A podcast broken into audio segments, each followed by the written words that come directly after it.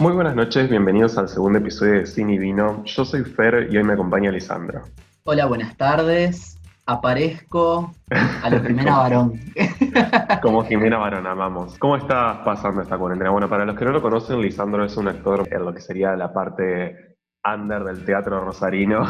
Actor es, generoso, es como una palabra grande, pero bueno. Sí, todavía no estás en las carteleras del Teatro del Círculo, pero estás, estás por ahí. Eh, estoy dando vueltas. ¿Cómo estás pasando esta cuarentena? ¿Cómo te encuentras el 2020? pasándola, es como un poco, viste, de lo que vamos a hablar hoy, como los personajes de las pelis, que es como que están ahí sobreviviendo, pasándola, no del todo bien, pero bueno, resisten. Sobreviviendo, diría. Como Resistiré.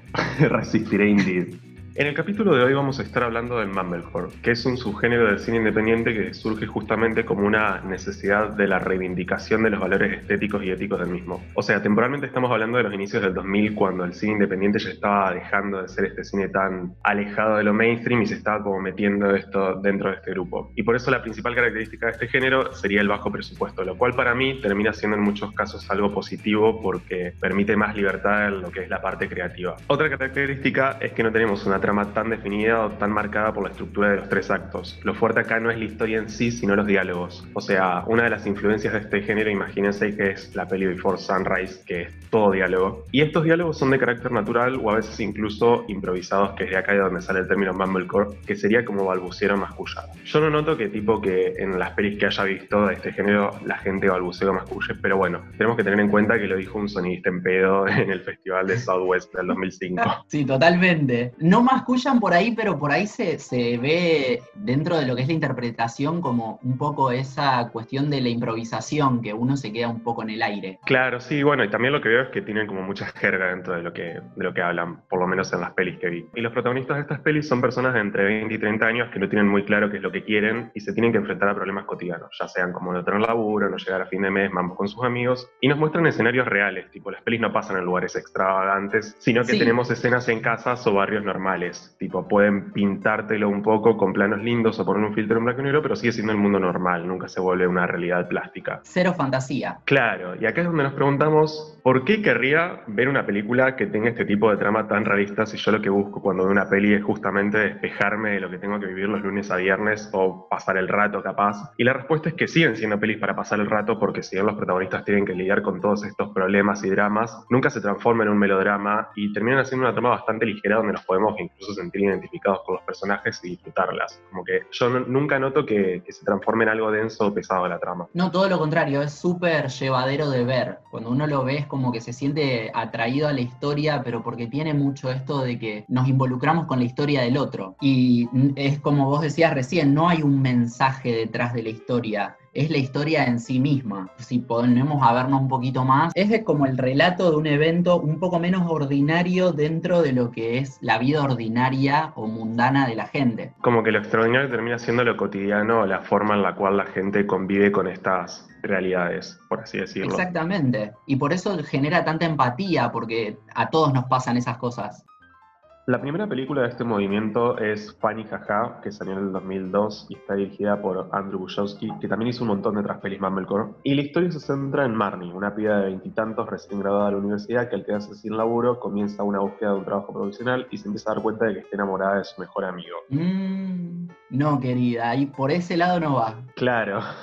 No es por ahí. Y encima este pibe nunca es claro con lo que siente por ella, nunca le dice un sí o un no concreto, como que la tiene ahí, viste, dándole vueltas. Entonces acá ya define estos protagonistas que tienen que enfrentarse a realidades y problemas de adultos, pero que todavía no son adultos bien formados, como una especie de, secuela de los Coming of Age. La peli se grabó con una cámara de 16 milímetros y con un muy bajo presupuesto, y muchos de los actores ni siquiera eran actores formados, o sea, entre ellos la protagonista Kate Dollenmeyer, cuyo único rol de actuación es esta película. También cabe destacar que eran personas normales, y no estos modelitos perfect face que estamos acostumbrados a ver en el cine. El sonido es medio difícil de escuchar, como que no tiene tan buena calidad, y la calidad de filmación tampoco, por ahí no es tan HD. Y le da como este aspecto de documental a la película, como que por ahí no sabes si estás viendo una peli, un documental, pero bueno, tiene planos muy lindos, by the way. Aún así, tipo, a pesar de esto, la peli tuvo muy buenas críticas porque fue la primera película en contar este realismo cotidiano y como que medio que ya nos demuestra que no tenés que ser una superproducción para poder enganchar a la audiencia y comprarla. Aunque también recibió algunas críticas negativas porque cuoteando no era graciosa, lo cual para mí es obvio que haya pasado porque siento que en este momento la gente no estaba acostumbrada a este tipo de humor. Sí, hay que tener en cuenta que la película es contemporánea a muchas otras películas que tienen un tipo de humor mucho más directo. Claro, como que en esa época el humor venía de,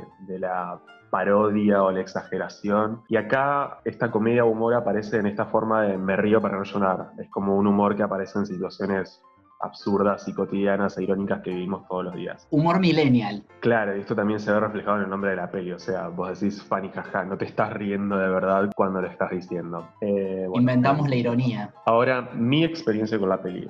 Me costó un poco verla porque no estoy acostumbrado al 2002. O sea, no es una estética que me apasione mucho. Por ejemplo, yo tengo peli de los 60 o los 70 y me encanta, pero como que estas computadoras gigantes y cuadradas o estos outfits justo de la transición del milenio, tipo los vaqueros con las remeras manga corta, no me fascinan. Pero bueno, está representa esto. Y sacando el estético, me resultó interesante ver esta realidad que de alguna forma nos olvidamos que vivimos. O sea, yo en esa época tenía, no sé, 4 o 5 años, eh, donde la gente no tiene celulares y usan teléfonos públicos. Me resultó súper interesante ver esta forma de, relacionarse que tiene gente que tiene mi edad ahora en esa época. Por un lado tuviste como flash, flashes de guerra y por el otro es como que te gustó. Claro, sí, fue como un mixed feeling, pero bueno, o sea, reitero, es como que es interesante ver gente de mi edad actual interactuar y relacionarse entre ellos con esos recursos, no sé. Sí, y en esa época, eh, volviendo un poco a lo de la técnica por ahí, se puede vincular con el tema de la tecnología. Recién en este momento de los 2000,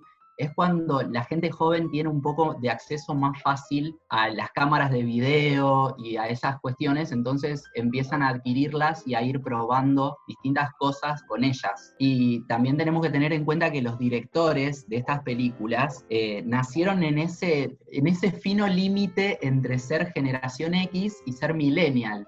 También, a ver, seamos realistas, no hay un límite muy definido uno no se levanta diciendo, uy, ya soy millennial. Claro, no es como que, que no es una cuestión de identidad bastante clara esa.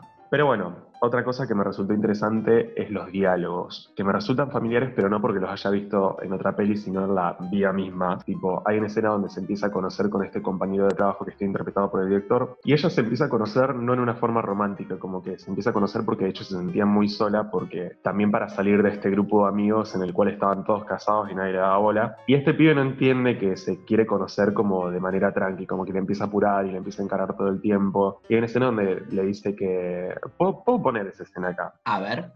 I think probably 90% of the guys that you know are uh, totally head over heels in love with you, and, and perhaps you don't even notice. You don't know. You don't know any of the people that I know. Bueno, para los que no saben inglés, como que le dice como, bueno, seguro tenés al 90% de los pibes que te conocen a tus pies. Y ella le dice que no sabe eso, o sea, cómo, cómo se siente con la capacidad de afirmar semejante pavada solamente basándose en que ella es, entre comillas, linda. Entonces como que deja bastante en claro la situación en la cual está la protagonista de que siente que no es atractivo, que no le gusta a nadie solamente porque el pibe que le gusta a ella no le da pelota. Entonces como que nada, me, me resultó bastante interesante como ese, ese contexto. Y me resulta también curioso eh, cómo estas personas o diálogos o situaciones se siguen repitiendo 18 años después. Eso es lo que más me quedó de la peli. Pero bueno, es una peli para pasar el rato, aunque recomiendo ver otras pelis más actuales de este género antes, como la que voy a recomendar a continuación. Y la segunda peli que voy a recomendar es Frances Ha, una película más actual que de hecho salió 10 años después y está dirigida por Noah Baumbach y protagonizada por Greta Gerwig, una por así decirlo veterana de este género porque protagonizó un montón de otras películas Mumblecore tales como Hannah Takes the Fair y LOL. Y Greta, al contrario de lo que se venía pautando en este estilo de cine, no dejan absolutamente nada a la improvisación. El guion tiene todo acomodado y ellos lo siguen al pie de la letra hasta que quede a la perfección. Imagínate que hay una escena, la de la charla entre las dos protagonistas en el baño sobre este otro personaje, que tuvieron que grabar aproximadamente 30 veces. ¿Posta? Es, como súper natural la escena cuando uno la ve. Bueno, justamente eso es porque está muy, muy detallado en el guion. Quieren que se sienta como natural, pero está todo coreografiado. Y acá también tenemos un presupuesto bastante mayor. Claro, el presupuesto de esta película ronda los 3 millones de dólares. que parece mucho pero sigue siendo poco para lo que son las pelis actuales. Y una técnica bastante diferente pero que tiene un resultado bastante parecido. Greta también coescribió la peli y para esto materializó un montón de historias que tenía escritas pero que nunca había terminado. Same. Y que haya tenido esta labor en la parte creativa se renota porque se adueña del personaje de Frances. Porque yo literalmente no me imagino a otro ser humano en el mundo interpretando a la protagonista. Y la peli nos cuenta la historia de Frances, una chica de 27 años que está a la deriva en Nueva York, cambiando constantemente los lugares donde vive y enfrentándose a problemas de la vida cotidiana. Y es una historia de amor, pero no un amor como interés amoroso, sino un amor entre amigas y cómo este amor va mutando al verse afectado por todos los factores externos y el crecimiento personal de las mismas. Y esto es lo que se enfoca Greta en contarnos, la historia de una amistad entre dos pibas, porque ella afirma que en esa época a la mayoría de las mujeres se le daba un rol en comedias románticas o como intereses amorosos y de alguna forma ella quería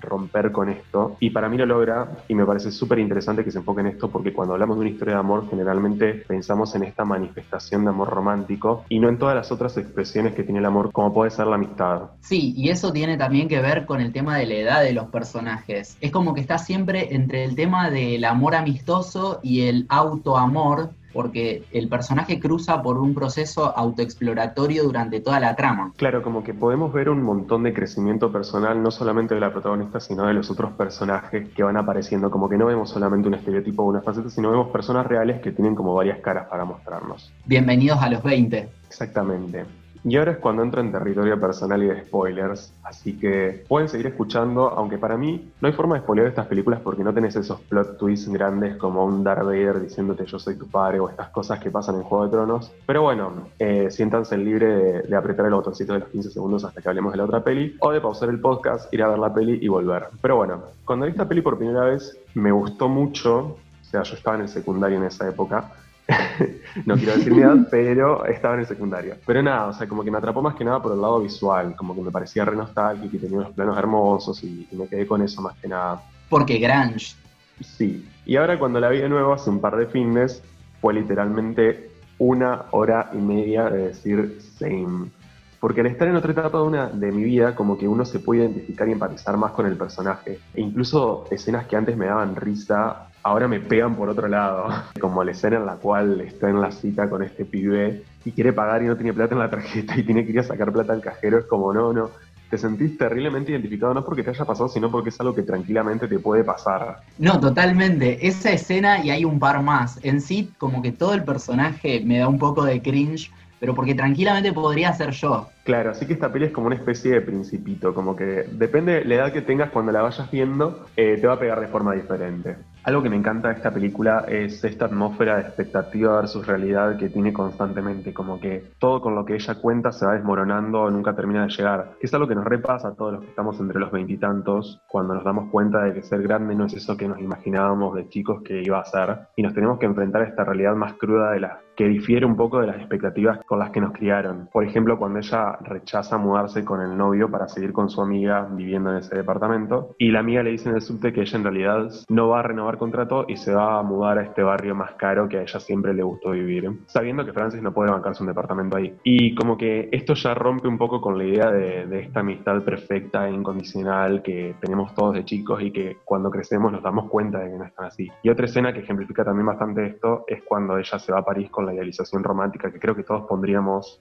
cuando vamos a París. Y termina estando sola y perdida en una ciudad desconocida porque sus amigos la cuelgan. Sí, totalmente. Frances maneja los tiempos como yo. Es como que recién le contestan cuando ella está volviendo. Unos pelotudos, la verdad, pero bueno.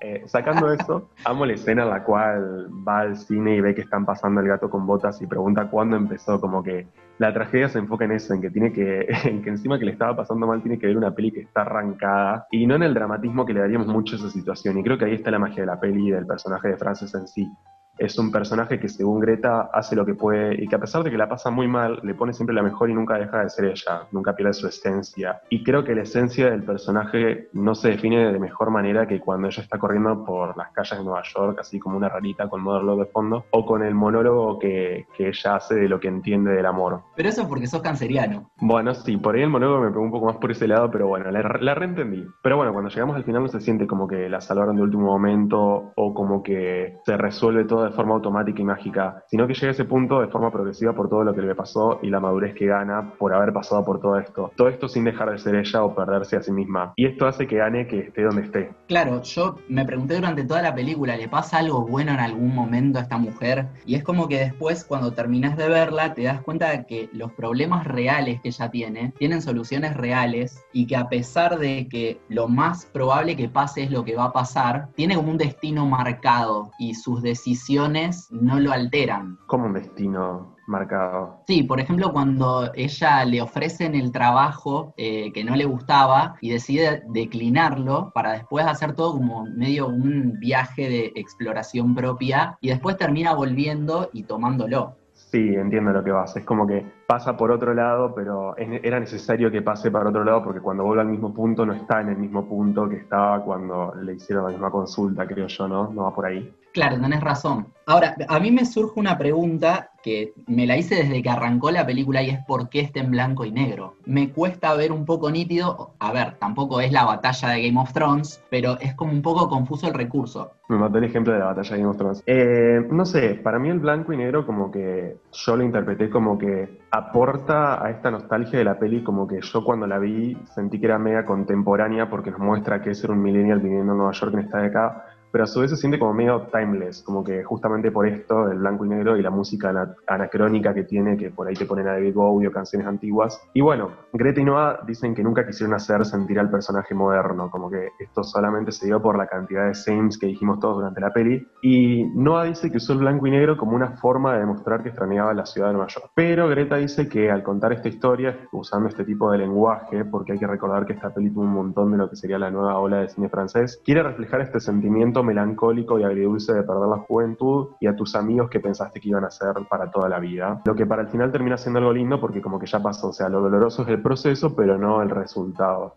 Sí, totalmente. La peli me dejó pensando qué sería del mundo si la gente entendiera que la esencia de alguien no cambia, pero que todos crecemos y mejoramos en nuestras actitudes. Bueno, y ahora te robo el micrófono un ratito para hablarte de Drinking Buddies, que es una película que dirige Joe Swanberg en el 2013. Joe Swanberg también es reconocido por hacer un montón de pelis Mumblecore. Eh, bueno, de hecho, la que nombramos hace un ratito de Hannah Takes Esther está dirigida por él. Yo no la vi, pero tengo ganas de verla, aunque las críticas medio que la mataron un poco. Pero está Greta, de protagonista, así que es suficiente motivo para verla. Sí, se nota en la forma en la que está hecha la peli. Tiene como tonos de drama, comedia, romance, como que no es ni muy muy ni tan tan, no es ni Noah's Book ni The Sweet Sting. Bueno, el presupuesto de la peli cabe decir que es de un millón de dólares, como para tener referencia más o menos de, de qué estamos hablando. Sí, en el 2013 salió más o menos a la misma época que Frances Ha, ¿no? Frances Ha 2012, 2013 esta.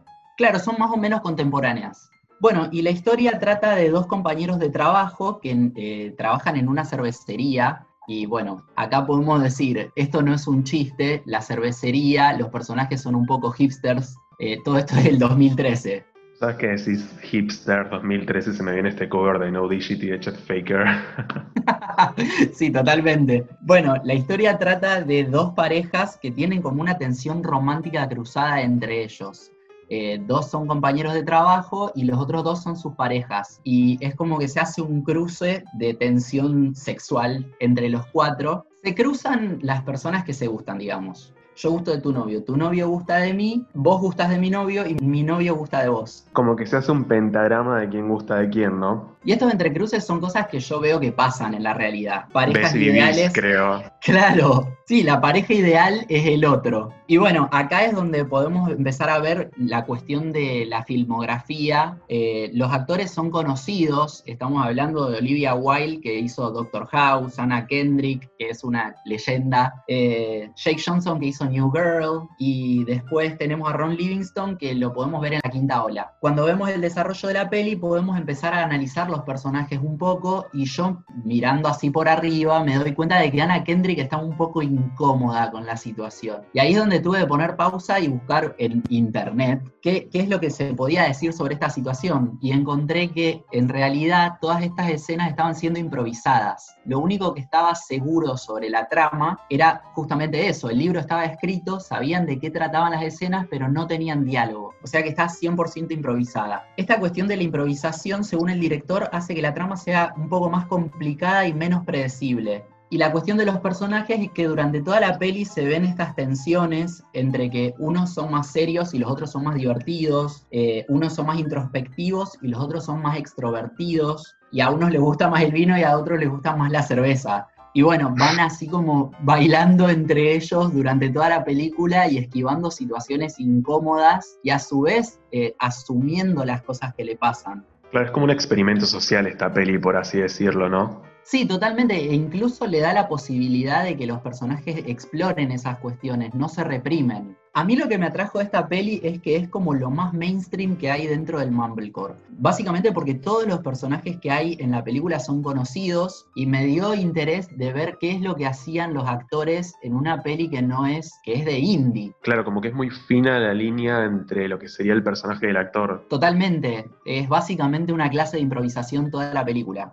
Y como no puede faltar fun fact para esta peli también, es que Joe Swanberg, el director, se agarra a trompadas literalmente con Jake Johnson, que es el, el protagonista. Ay, ¿en serio? Qué terrible. ¿Y tipo, ¿hay, ¿hay video de eso o no? ¿O es solamente un boca en boca? Es la escena. Ah, está en la película, forma parte de la peli. Nah, igual es parte de la peli, estaba dramatizando un poco. Si tienen ganas de ver algo y pasar un rato que está bueno, mírenla, yo la recomiendo bastante, me gustó. Bueno, y lo interesante de todo esto es que estas tres pelis que elegimos muestran bastante claro el proceso que hace el Mumblecore entre el cine muy indie a meterse dentro de lo mainstream. Arranca siendo algo super outsider, super edgy y termina convirtiéndose en una peli protagonizada por Anna Kendrick y Olivia Wilde.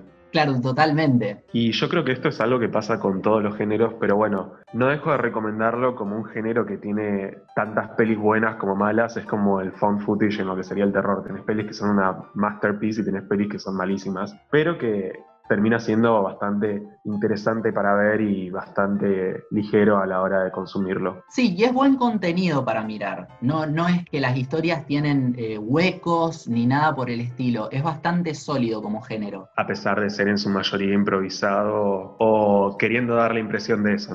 Claro, exactamente. Así que bueno, me parece que con esto ya podemos ir cerrando este, esta suerte de capítulo Mumblecore que hicimos también bastante improvisado. Y nada, esperemos que les hayan gustado las pelis que recomendamos. Si quieren nos pueden seguir en el Instagram Cine Vino Podcast y pueden recomendar alguna peli que no hayamos mencionado y que creen que sea worth it para ver. ¿Tenés algo para decir, Lisandro? No, muchas gracias por hacerme partícipe de este podcast Mumblecore. Bueno, nos escuchamos el próximo martes. Eh, hoy fue un día bastante particular porque no solemos sacar episodios los miércoles, arre que tenían dos episodios, sea, los que no solían sacar.